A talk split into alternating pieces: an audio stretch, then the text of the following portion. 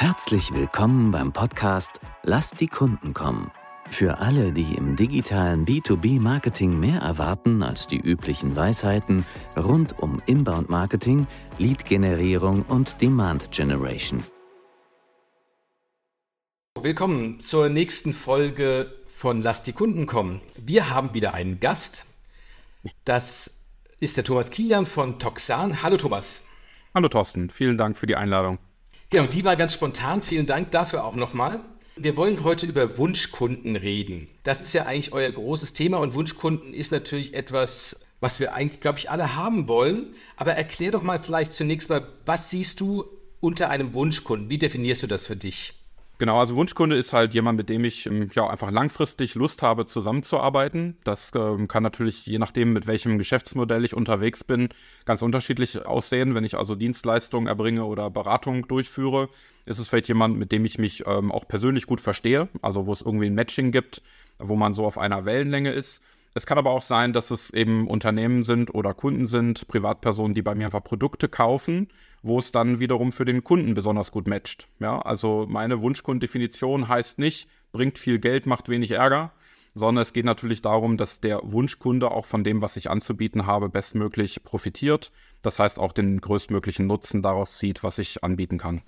Lass uns mal bei B2B bleiben und du hast gerade schon den Dienstleister genannt. Ich glaube, dabei ist es am, am stärksten eigentlich ausgeprägt, wobei, wenn man ja mal so anguckt, so die typischen Industrieunternehmen auch, die haben ja ganz oft so 80 Prozent Bestandskunden oder sowas, ja, wo es ja relativ stark darum geht, mit diesen Bestandskunden mehr zu machen. Neukundengewinnung ist ja in vielen Fällen gar nicht so das, das dominante Thema sogar, sondern eher Bestandskunden. Das bedeutet also, wie definiert man in einem Prozess, also wie geht das? Wie kommt man zu seinem Wunschkunden, zu diesem Bild davon? Ich glaube, erstmal braucht es halt die Entscheidung und das Bewusstsein, dass es überhaupt Sinn macht, äh, sich mit einem Wunschkundenprofil zu beschäftigen. Ich kann da nur aus eigener Erfahrung sprechen. Wir haben früher uns positioniert für das Thema Neukundengewinnung, also planbar mehr Umsatz mit neuen Kunden oder auch natürlich aus dem Bestands-, aus dem Altkundengeschäft mehr rauszuholen, mal wegen Umsatz äh, nochmal zu vergrößern in dem Bereich. Unterm Strich bei uns, aber auch bei Kunden, die wir beraten haben, hat es aber auch immer wieder zu Kundenprojekten geführt, die nicht so geschmeidig gelaufen sind. Wo am Ende des Tages vielleicht ein Budget vereinbart wurde, was gerissen wurde, wo der Kunde unzufrieden ist, wo es zäh war, wo das Projekt lang gedauert hat, wo es langwierig war. Und das ist aus meiner Sicht, ist natürlich graduell, ja, aber ist vielleicht auch ein Umsatz, es sind manchmal auch Aufträge, es sind Projekte, die vielleicht eher giftig sind fürs Unternehmen. Die Ressourcen binden, die ich in andere Projekte stecken könnte, wo sie effektiver eingesetzt wären, wo vielleicht Kunden ich gar nicht mehr bedienen kann. Also bei uns war es zumindest damals so in der Agentur, dass wir kaum noch hinterhergekommen sind mit zu viel Auftragsgeschäft weil wir uns mit Projekten so übernommen haben, aber auch in den Projekten gar nicht so viel zufriedenstellende Ergebnisse erzielt haben. Ja, das heißt, ich war, ich erinnere mich so ans Jahr 2016, 2017 oder so, da, da war ich am Jahresanfang so satt mit Aufträgen, dass wir bis zum Jahresende den kompletten Forecast voll hatten. Eine sehr luxuriöse Situation, aber ich war das ganze Jahr nur beschäftigt, Kundenprojekte zu verschieben, abzusagen, Ressourcen zu managen und es hat weder mich zufrieden gemacht noch die Kunden glücklich. Und aus einer Entscheidung heraus, nicht mehr in diesem Hamsterrad rumzulaufen, ähm, irgendwelchen Erwartungen von Kunden zu genügen, denen ich vielleicht gar nicht genügen möchte, wenn ich mich mal ganz ehrlich in einer stillen Stunde frage. Daraus hat sich eben nochmal ein neues Bewusstsein ergeben. Und mit diesem geänderten Bewusstsein und auch der Erarbeitung eines Wunschkundenprofils ist es irgendwie ruhiger geworden, entspannter geworden und hat auch zu mehr unternehmerischer Freiheit geführt. Und äh, ich sag mal, wenn es den Kunden besser geht, den Mitarbeitenden im Unternehmen und mir als Unternehmer selber, dann ist, glaube ich, viel gewonnen. Aber ich fange doch sicher nicht erstmal an, so wie meine klassische Zielgruppe mir zu sagen, welche Branche möchte ich denn bedienen, wie groß sollen die Unternehmen sein, vielleicht eine Regionalität, wie alt das Unternehmen ist, wenn ich irgendwie so eher an Startups denke. Das ist doch der erste Schritt erstmal, oder? Genau, aber das sind ja so die rein demografischen Faktoren, die sind ja auch nicht verkehrt. Also da sich erstmal einzusortieren und zu gucken, was habe ich dann eigentlich für ein Geschäftsmodell und welchen Kunden kann ich dann überhaupt einen Nutzen bieten. Und dennoch gibt es ja immer so eine Schnittstelle. Also in der Regel eben ähm, gerade als, als Beratungsunternehmen oder als Unternehmen mit einem Beratungsanteil, ja, also auch in der Industrie, wenn Sondermaschinen gefertigt werden, gibt es eben auch viel Austausch untereinander. Ja, da muss es ja auch in diesem Austausch miteinander matchen. Ja, oder bei uns jetzt im, im Online-Marketing ist es so, wir arbeiten mit ähm, Unternehmen auf einer strategisch-partnerschaftlichen Ebene. Wir können ja das Online-Marketing nur bedingt für das Unternehmen selber durchführen. Wir brauchen also Informationen, wir brauchen Briefing, wir brauchen auch bestimmte Entscheidungen. Ja, es muss kurze Entscheidungswege geben. Und wenn das so zäh ist, Wenn wir fünfmal nachfragen, sechsmal nachfragen, siebenmal nachfragen, wie soll dann nachher ein erfolgreiches Projekt dabei rauskommen? Das kann einfach nicht funktionieren.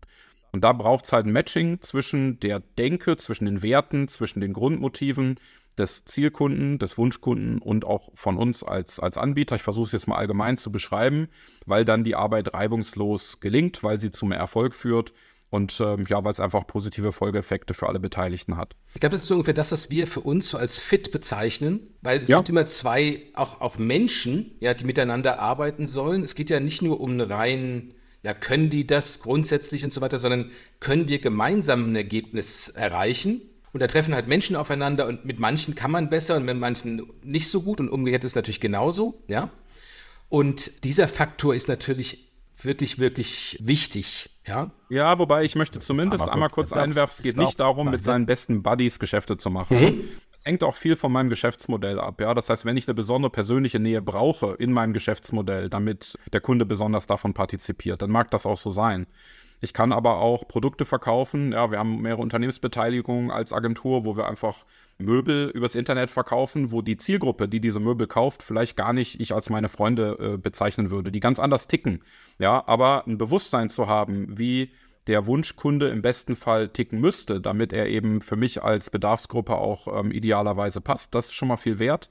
Und überall da, wo dann auch diese freundschaftliche Partnerschaft notwendig ist, äh, dafür die Voraussetzung zu schaffen. Also der Fit ist nicht immer Sympathie. Der Fit ist nicht immer, wir sind eng befreundet, sondern der Fit ist letztlich, wo profitieren wir beide Seiten voneinander. Mhm. Der Kunde mit dem Nutzen dessen, was ich liefern kann und wir, dass wir einfach reibungslos diesen Nutzen auch zur Verfügung stellen können. Ja, ich glaube, bei bei, bei Produkten, so wie du es gerade sagst, ist es auf jeden Fall richtig. Bei so, bei so Dienstleistungen ist natürlich häufig so, dass man gemeinsam irgendetwas zusammen bewerkstelligen will, wo dann natürlich auch irgendwo dieses Fünfe gerade sein lassen mal, dieses ähm, Abstimmen ganz, ganz wichtig ist, dass es auch funktioniert und nicht immer nur ja, irgendwie so ein, so ein, so ein bestimmtes Schema abgehakt werden muss, weil sonst kann, kann man gar nicht miteinander arbeiten, ja? Mhm, richtig. Also Okay, das heißt, aber du hast, glaube ich, eben schon was anderes Wichtiges gesagt, nämlich für beide Seiten muss es, muss es stimmen. Was ja vor allen Dingen auch irgendwie heißt, irgendwie die Motivation des Kunden in dem Fall, als Auftraggeber oder als Käufer, das ist das Relevante. Wie versteht man denn die Motivation deiner Meinung nach von Kunden? Ja, da gibt es ja verschiedene Ansätze, um einfach auch psychografisch zu schauen, wie tickt denn mein, mein Wunschkunde, ja? Also in, in welcher Art und Weise gestaltet der Kunde so sein Leben? Also wenn man so ein, so ein, so ein Avatar oder so ein Buyer-Persona versucht zu skizzieren, dann nähern wir uns ja auch von ganz verschiedenen Seiten. Also demografisch hast du ja vorhin schon mit eingebracht, aber ich kann natürlich auch psychografisch gucken, was sind denn bestimmte Werte, die jemand hat. Also auf so einer Wertekarte beispielsweise. Ja? Ein mögliches Tool, die Limbic Map von, von Heusel wäre so ein Tool, mit dem man sowas machen kann. Es gibt Persönlichkeitstests, ob ein Disk-Modell oder wie die alle heißen, wo man einfach überhaupt mal schaut, okay, wie, wie ähm, möchte ich denn, dass meine Zielgruppe auch angesprochen wird? Je besser mein Verständnis der Zielgruppe ist, desto leichter kann ich sie natürlich auch werblich gewinnen gewinnen oder kann auch im Verkaufsgespräch mich dieser Zielgruppe ähm, gegenüber irgendwie entsprechend äußern. Und deswegen ist das Verständnis gerade von diesen persönlichen Faktoren halt wichtig. Was sind deren wichtigste Grundbedürfnisse? Was ist die Grundmotivation? Ja, also ist das so, ich sag mal, ähm, Autobahn, linke Spur, immer Vollgas? Oder ist es eher der balanceorientierte Typ, der alles ganz in Ruhe, und sachte, familienorientiert, mit Genuss entwickeln möchte. Ja, das heißt, ich vielleicht modelliere eben auch die Sprache. Ich bin vielleicht auf einer, auf einer grafischen Ebene ganz anders unterwegs, weil ich vielleicht bestimmte Farbtöne verwende oder so. Es gibt ganz viele Beispiele, wie sich das Ganze dann auch praktisch äh, niederschlägt nachher. Aber am Ende des Tages geht es erstmal darum, meine Wunschzielgruppe kennenzulernen und dann vielleicht auch mit ein paar, ja, ich sag mal, Modellpersonen. Ja, eine Persona kann ja auch eine reale Person sein, die ich vor Augen habe und einfach zu prüfen, ob dieses Referenzbild dann eben auch passt. Und ich kann einfach sagen, aus persönlicher Erfahrung mit einigen Referenzprojekten, wo ich sagen kann, dass der Grad sehr, also sehr hoch ist an meinem Wunschkunden dran, habe ich natürlich auch immer mehr Bilder dafür, um neue Kunden dementsprechend qualifizieren zu können. Also ich glaube, keiner unserer Kunden entspricht 100% unserem Wunschkundenprofil, mhm. aber es sind viele sehr dicht dran. Und in vielen Gesprächen kann ich heute mit diesem Bewusstsein schon sehr schnell ermitteln, ob das überhaupt in die Richtung geht oder ob wir so weit voneinander entfernt sind, dass die Zusammenarbeit aus meiner Sicht dann auch keinen Sinn macht für beide Beteiligten. Ja, 100 Prozent, das wäre ja auch vollkommen reibungslos und Reibung ist ja nicht ja. per se falsch. Nein, überhaupt nicht Das fällt auch nochmal wichtig zu wissen. Also, wer sagt, ein Kunde darf nie schwierig sein, keine Ansprüche äh, stellen, ja, das ist nicht das, was ich mit Wunschkunden meine. Also, Wunschkunden heißt nicht immer der höchste Sympathiefaktor. Wunschkunden heißt nicht immer handzahm und, und meckert nicht oder so. Es geht ja um eine beiderseits zufriedenstellende Zusammenarbeit, um einen Erfolg, um ein entsprechendes Ergebnis, um einen Nutzen, den der Kunden dann auch wirklich spürt, damit er bereit ist, auch sein Geld zu investieren. Ja, und das erfordert manchmal auch genau diese Challenge und diese Herausforderung, um einfach bessere Ergebnisse miteinander zu erzielen.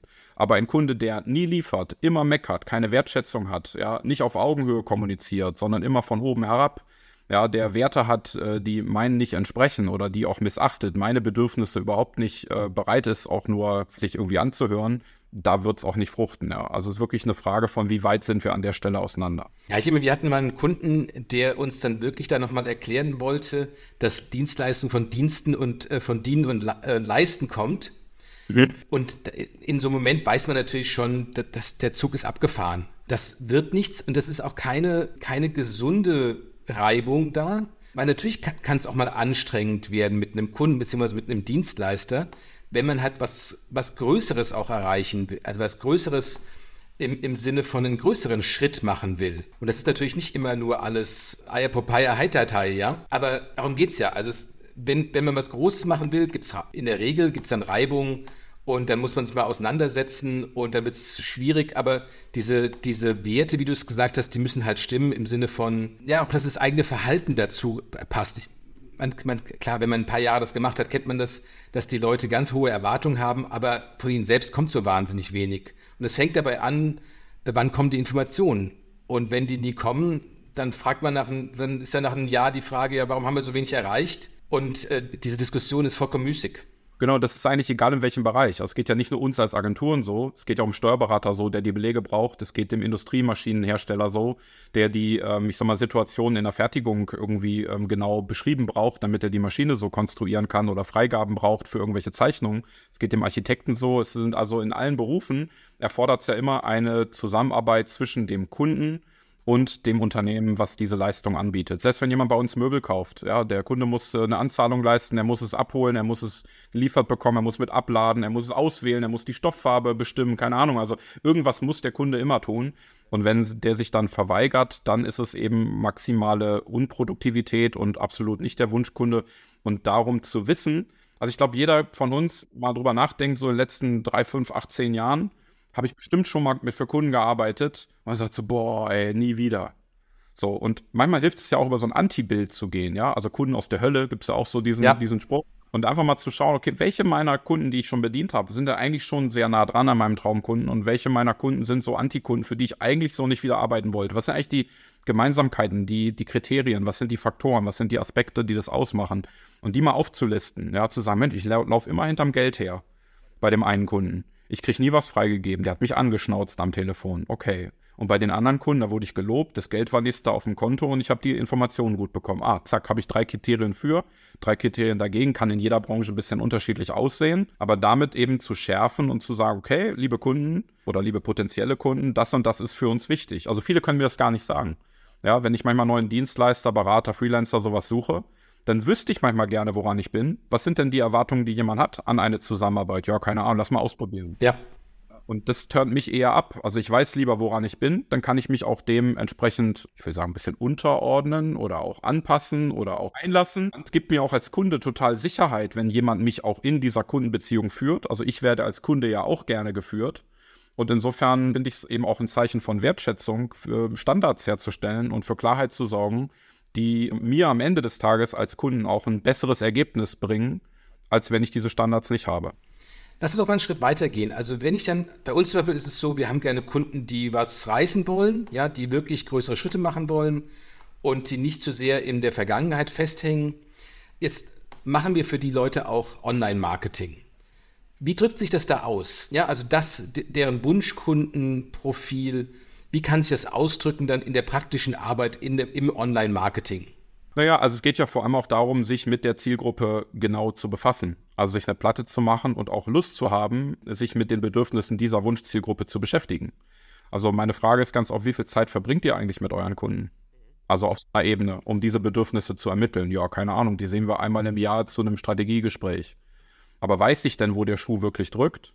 Frage ich da mal nach, ja? Also äh, gibt es dafür überhaupt einen Prozess bei mir? Also geführt äh, das Thema Kundenzufriedenheit und Kundenbedürfnisse eben auch dann abfragen oder auch äh, vielleicht äh, zu, zu, zu organisieren. Ja, das wäre mal vielleicht so der eine Punkt. Und zum anderen geht es natürlich auch darum, du sagst jetzt gerade Kunden, die was reißen wollen, ja. So, wenn ich das weiß mit meinem Kunden und das auch offen besprochen ist, ja, dann muss man mal definieren, was heißt denn das genau? Heißt das, dass wir jetzt irgendwie 200 Euro für Google Ads irgendwie ausgeben im Monat oder heißt was reißen, auf Basis einer strategischen Planung da auch ein, ein Budget zur Verfügung zu stellen, mit dem man dann auch was reißen kann, ja? Also das gibt es natürlich auch oft, ja. Also wir haben Einladungen gehabt, irgendwie großer Online-Shop irgendwie mit mit Filialgeschäften dahinter, mehrere hundert und was. Die suchten eine neue SEO-Agentur und waren mit sechs Mann, glaube ich, im Vorgespräch und alles so.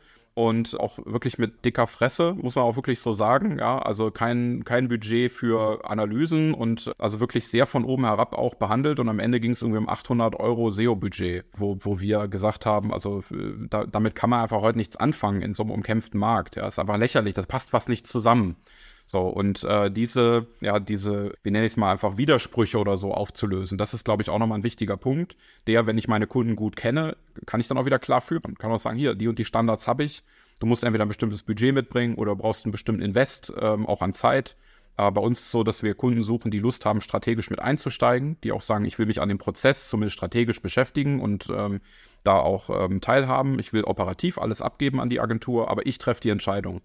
Ja, aber es ist auch so meine Frage, ja, wenn ich jetzt wüsste, wie es für eure Kunden läuft, dann würde ich selber ein Systemhaus oder ein Sondermaschinenbauunternehmen äh, führen. Weil ich auch von eurem Markt keine Ahnung habe, brauche ich euch auch als Sparingspartner und ihr müsst die Informationen dann äh, bereitstellen. Aber die Konsequenz davon ist schon, ohne Geschäftsführung geht das nicht, oder? Na, sagen wir mal ein Entscheider. Ja, also das kann je nach Unternehmensgröße auch ein okay. Vertriebsleiter oder Marketingleiter sein, aber jemand, der es wirklich entscheiden kann und da wir für KMU überwiegend arbeiten und äh, dann in der Unternehmensgröße, sagen wir mal, oft die Geschäftsführung eben auch die Entscheidung immer noch inne hat, ist es tatsächlich so, dass für die strategischen Fragen wir auch den Geschäftsführer am Tisch brauchen, weil da manchmal das Marketing zwar die ausführende Gewalt ist, aber am Ende des Tages über Firmenentscheidungen doch nicht alleine, ähm, ja, quasi alleine entscheiden kann. Ja, Marketing hat schon häufig eher eine operative Aufgabe und weniger eine strategische Rolle. Das ist leider immer noch so. Ich glaube, daran sollten alle Unternehmen mal arbeiten.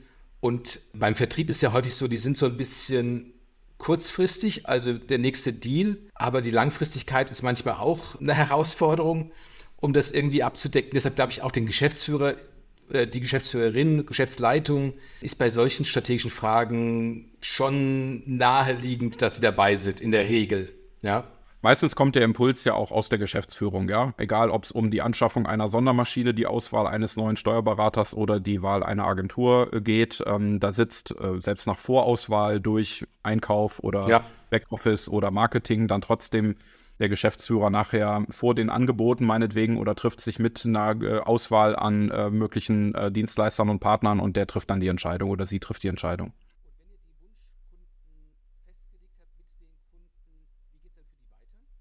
Naja, das ist halt total individuell, weil je nachdem, wie das Wunschkundenprofil aussieht, ergeben sich ja unterschiedliche Maßnahmen. Ja? Das heißt also, wir schauen zum Beispiel, okay, diese Wunschzielgruppe, über, welchen, über welche Formulierungen sprechen wir die dann an? Ja? Also der sogenannte Elevator Pitch, die Positionierung, die auch in eine gewisse Form zu bringen, sowohl sprachlich als auch grafisch, kommunikativ insgesamt, das ist eben sehr, sehr unterschiedlich. Dann die passenden Werbekanäle, auch zu identifizieren, wo die Wunschzielgruppe unterwegs ist und auch zu schauen, wie kann man entlang der Customer Journey auch die Wunschzielgruppe ansprechen, also in den verschiedenen Phasen, sagen wir mal, äh, bis hin zur, bis sie dann Kunden werden. Das ist nochmal wichtig, dass man es differenziert betrachtet. Und manche Kunden brauchen auch Unterstützung dabei, diese Kunden dann am Ende des Tages auch in Kunden zu verwandeln, also in einem Verkaufsgespräch beispielsweise oder über eine Conversion-Optimierung auf der Website. Wir haben dafür ähm, eine Systemlösung entwickelt, die so die wichtigsten Faktoren beschreibt, die äh, Profilierung, Sichtbarkeit, Verkauf und Kontinuität und entlang von zwölf Modulen eben diesen ja, Transformationsprozess beschreibt, worin eben auch zum Beispiel am Anfang die ähm, ja, Geschäftsmodellentwicklung oder auch der Wunschkundenavatar mit, mit dazu gehört. Aber du hast es eben schon mal angedeutet, man muss die Kunden wirklich gut kennen. Wir sagen das ja auch immer, man muss mit den Kunden halt auch reden, was in der Regel nur der Vertrieb tut oder irgendwelche Projektleute. Aber auch das Marketing muss mit Kunden reden oder man holt sich jemanden dazu, der mit den Kunden redet. Kundenzufriedenheitsanalyse, genau das gleiche Thema, weil ansonsten wird von, von sich selbst heraus so nebenbei das wahrzunehmen, das reicht nicht, oder? Hängt auch wieder am, am, Geschäftsmodell, ja. Also wenn ich halt einen Online-Shop habe und habe mehrere tausend Kunden, die bei mir monatlich bestellen, dann habe ich vielleicht nur eine gewisse Auswahl an Kunden, mit denen ich persönlich Kontakt habe, habe aber bei Amazon ganz viele Rezensionen und kann die ja auch lesen, ja, und kann dann gucken, wo sind die Gemeinsamkeiten. Für einen Dienstleister, Berater, wie auch immer, Agentur, wie wir es sind, da geht es wirklich darum, qualifiziert Gespräche zu führen, auch strukturiert. Wir machen, äh, also wir haben, sind sowieso ständig mit unseren Kunden in Kontakt, aber es gibt darüber hinaus auch Jahresauswertungsworkshops und Quartalsplanung und verschiedene Workshop-Formate, um auch in einzelnen Themen dann weiterzukommen. Ja, ob das jetzt der Verkauf oder Marketing-Automation ist oder ob das eben vielleicht auch mal Schärfung einer Positionierung ist für ein neues Geschäftsfeld. Ja, also haben viele Unternehmen auch, die dann wachstumsorientiert sind, die sagen, Mensch, wir haben jetzt nochmal eine Innovation, die wollen wir gerne am Markt platzieren, wie gehen wir denn da vor, wie sieht denn da die Wunschzielgruppe aus, unterscheidet die sich, welche Gemeinsamkeiten gibt es und dann beginnt man diesen Prozess ja wieder auch von vorne. Also unsere Systemlösung ist in dem Sinne kein, kein Weg von A bis Z, den man einmal durchläuft, sondern ist so als Kreismodell, weil man eben diese verschiedenen Stufen immer wieder durchläuft, aber dann fällt auf einer anderen höheren Ebene so, ja, dass man also die Dinge verbessert und über die Verbesserung sagt, Mensch, super, jetzt stellen wir uns nochmal wieder ähnliche Fragen und können auf einer anderen Ebene dann auch nochmal zu besseren Ergebnissen kommen, je nachdem, wie die aktuelle Geschäftssituation aussieht. Ja, super. Ja, habe ich, glaube ich, verstanden, wie ihr es macht. Wir machen es ein bisschen anders, aber am Ende des Tages ähm, sind, ist die Grundidee sehr, sehr ähnlich wie gesagt, zu verstehen, um was geht es eigentlich, was, was wollen die Kunden, was brauchen die Kunden, wie kann man denen die richtigen Informationen, wann, auf welchem Wege zur Verfügung stellen und nicht zu viel selbst vorannehmen, sondern auch immer wieder abgleichen mit den Kunden bzw. Den, den Wunschkunden. Ja, und vor allem auch die Verantwortung beim Kunden zu lassen. Also am Ende des Tages ist ja der Wunsch eines Kunden, selber Wunschkunden zu gewinnen. Selbst wenn wir ihn als Unternehmensberater, Sparingspartner, Agentur, wie auch immer, begleiten auf diesem Weg, bleibt die Verantwortung, seine eigenen Kunden zu gewinnen, ja eine unternehmerische Aufgabe. Und ich habe oft den Eindruck gehabt früher, dass bestimmte Dinge an uns quasi wegdelegiert werden wollten. Ja, also mit dem Webdesign könnt ihr doch unser, unsere Kundenausrichtung miterfinden. So, das funktioniert aus meiner Sicht nicht.